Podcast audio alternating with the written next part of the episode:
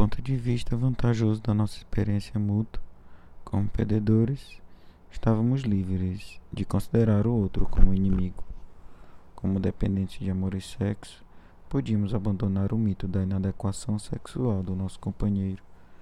Nossos parceiros descobriram que podiam ser menos críticos se se sentissem menos enganados pela nossa persistência sexual, ainda que pudéssemos admitir que nossas próprias expectativas eram frequentemente exageradas. Começou uma nova era de exame e compreensão. Tínhamos muito que aprender juntos. Se acontecia, por exemplo, de o ritmo sexual do nosso companheiro ser de quatro dias, sendo o nosso de três, percebemos que essa discrepância, embora não reconhecida, era suficiente para criar muito conflito e incompreensão. O parceiro cujo ciclo era de quatro dias percebia como excessivas as exigências feitas depois de dois ou três dias. Não obstante, para aqueles que se reciclavam em dois ou três dias, a reticência do companheiro só podia ser entendida como privação do sexo. Do ponto de vista da vulnerabilidade partilhada, no entanto, não se tratava mais de saber quem está certo ou com a frequência mais razoável, e sim de saber como, em que pese a natureza inevitável desse conflito, podemos nos entender construtivamente a respeito. Os entendimentos sobre esse problema e muitos outros foram longos. A velha programação de expectativas, desconfiança e temor da privação era muito profunda. O progresso foi lento. De certa forma, nossas vidas, como dependentes de amor e sexo, sóbrios, eram mais simples antes da partilha, porque era mais fácil não ter nenhum sexo do que discutir essa questão com o outro. Não obstante, éramos agora parte de uma parceria e continuamos a experimentar formas de lidar com as expectativas sexuais.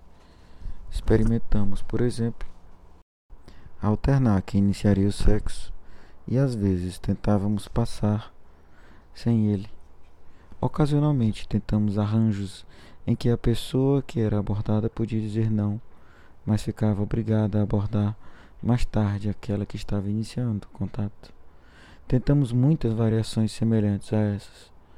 Como dependentes de amor e sexo, um dos compromissos que assumimos foi que, já que nosso próprio intervalo de reciclagem, um conceito nada científico admitimos, era normalmente mais curto do que o tempo do parceiro, o que não é de admirar.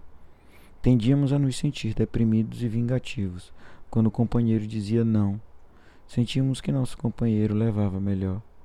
Ela ou ele podia dizer não para nós embora soubesse que o sexo estaria disponível para ele ela sempre que quisesse fazer sexo. Essa aparente desigualdade nos levava ocasionalmente a também negar sexo na esperança de que pudéssemos reduzir o parceiro a uma bolha de excitação expectante.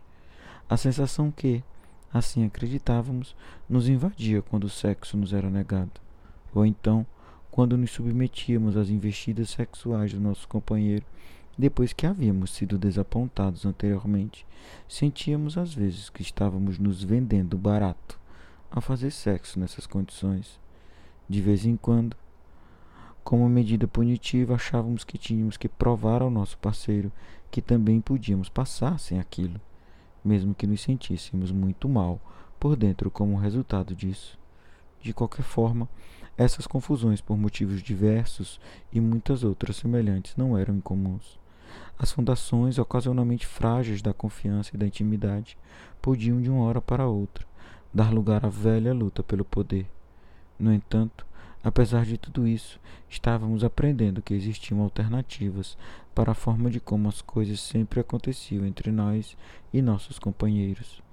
Até mesmo a maravilhosa e ocasional experiência de carinho e amor genuínos era suficiente para nos manter trabalhando em relação aos problemas sexuais e emocionais internos ao nosso relacionamento.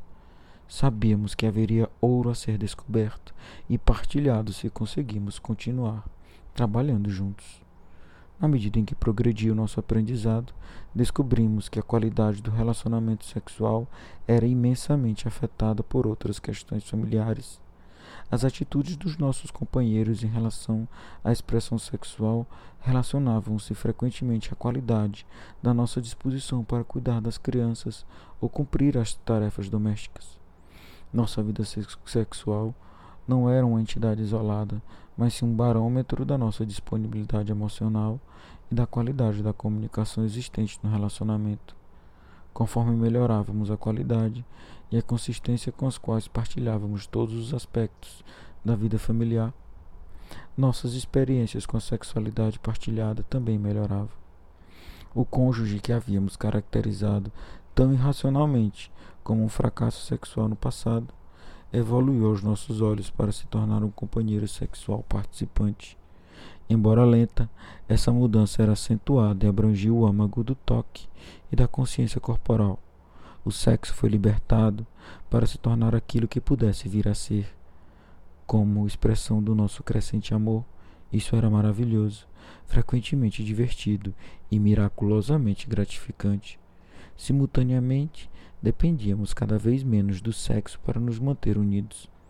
A tirania da expectativa diminuiu. Descobrimos que nossos parceiros podiam gostar tanto de sexo quanto nós gostávamos, e nós mesmos estávamos desfrutando do sexo de uma forma diferente.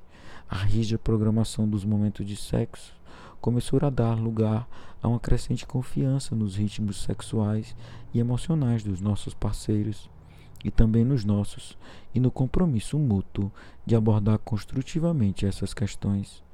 Começamos a achar que éramos bons e que o sistema de nossa parceria era saudável e corrigia-se por si mesmo. Podíamos parar de contar o número de orgasmos.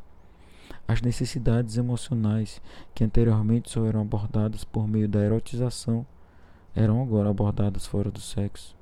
Estabelecemos frequentemente momentos ocasionais de companheirismo, como sair para tomar um sorvete ou jantar fora de vez em quando.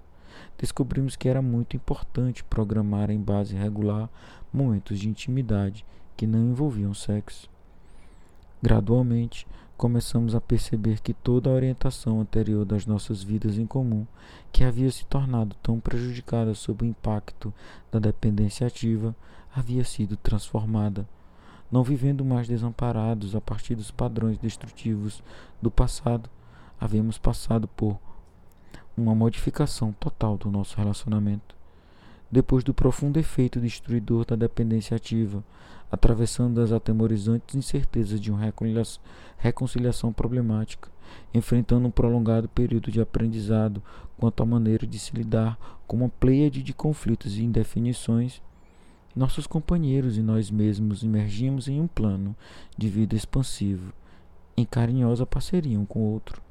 Nossa riqueza de experiência em comum e nosso conhecimento e compreensão aprofundados um do outro começaram a concretizar aquela promessa de amor contínuo que havíamos sempre buscado em um relacionamento. Estávamos agora capacitados a amar, a sermos imensamente amados, redimidos e plenos de graça e sabíamos disso. Nossa apreciação dessa riqueza novamente descoberta continua a crescer até hoje.